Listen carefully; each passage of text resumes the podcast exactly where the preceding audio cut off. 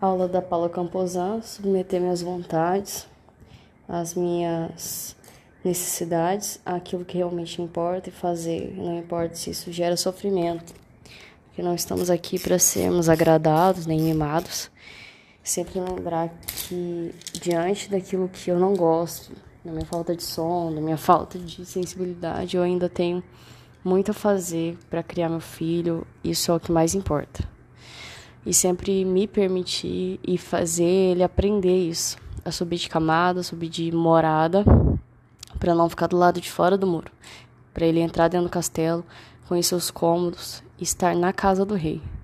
E nisso eu preciso me sacrificar e mostrar para ele isso. A obediência é uma virtude, não por obrigação nem por medo, mas eu ensiná-lo ensinar a reparar os, os erros, os danos que ele causou, ensinar ele, conforme for crescendo, a juntar as coisas, a arrumar a cama, conforme eu vejo a necessidade dele é, e a independência dele, eu vou fazer isso, né?